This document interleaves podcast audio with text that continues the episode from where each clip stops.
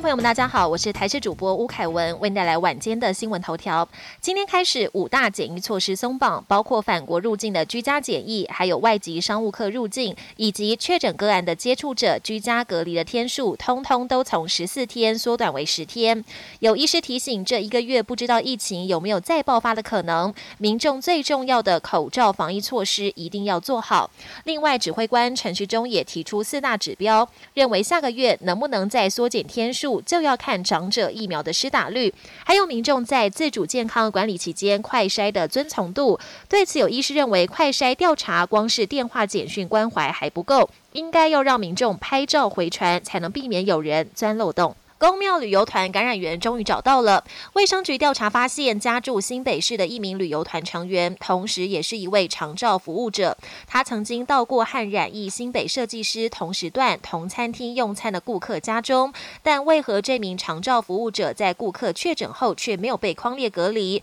是不是没有诚实告知？指挥中心回应，可能是有时间差被遗漏。另外，包含台中验船师和台北加强型防疫旅馆护理师也找到感染。源头统计，全台还有三条传播链仍未理清。今年首度参采高中学习历程档案作为升学重要资料之一，但台北科技大学竟然公然的将学习历程以商品形式贩售。课程包括备审资料与面试准备、书面备审资料设计以及设计作品冲刺营，招收国二到高三学生，五天收费高达八千元。课程结束还能取得北科大证书，让家长团体痛批：北科大身为招生两大委员会的主委学校，怎么会公然违反规定？虽然北科大回应是同仁误将预备课程上传公告，教育部还是决定严惩。国际焦点：俄乌战火不断升高，乌克兰总统泽伦斯基这两天呼吁美国提供战机，让乌国捍卫领空。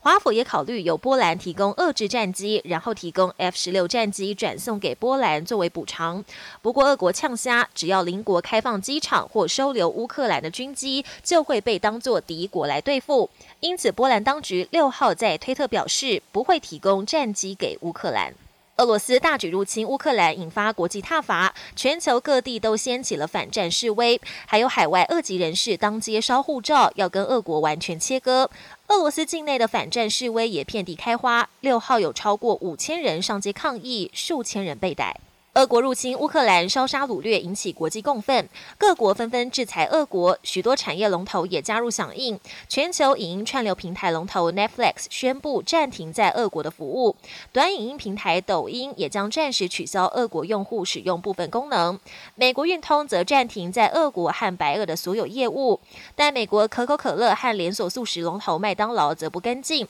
在俄国境内照常营业，让乌克兰官方非常不满。本节新闻由台视新闻制作，感谢您的收听。更多内容请锁定台视各节新闻与台视新闻 YouTube 频道。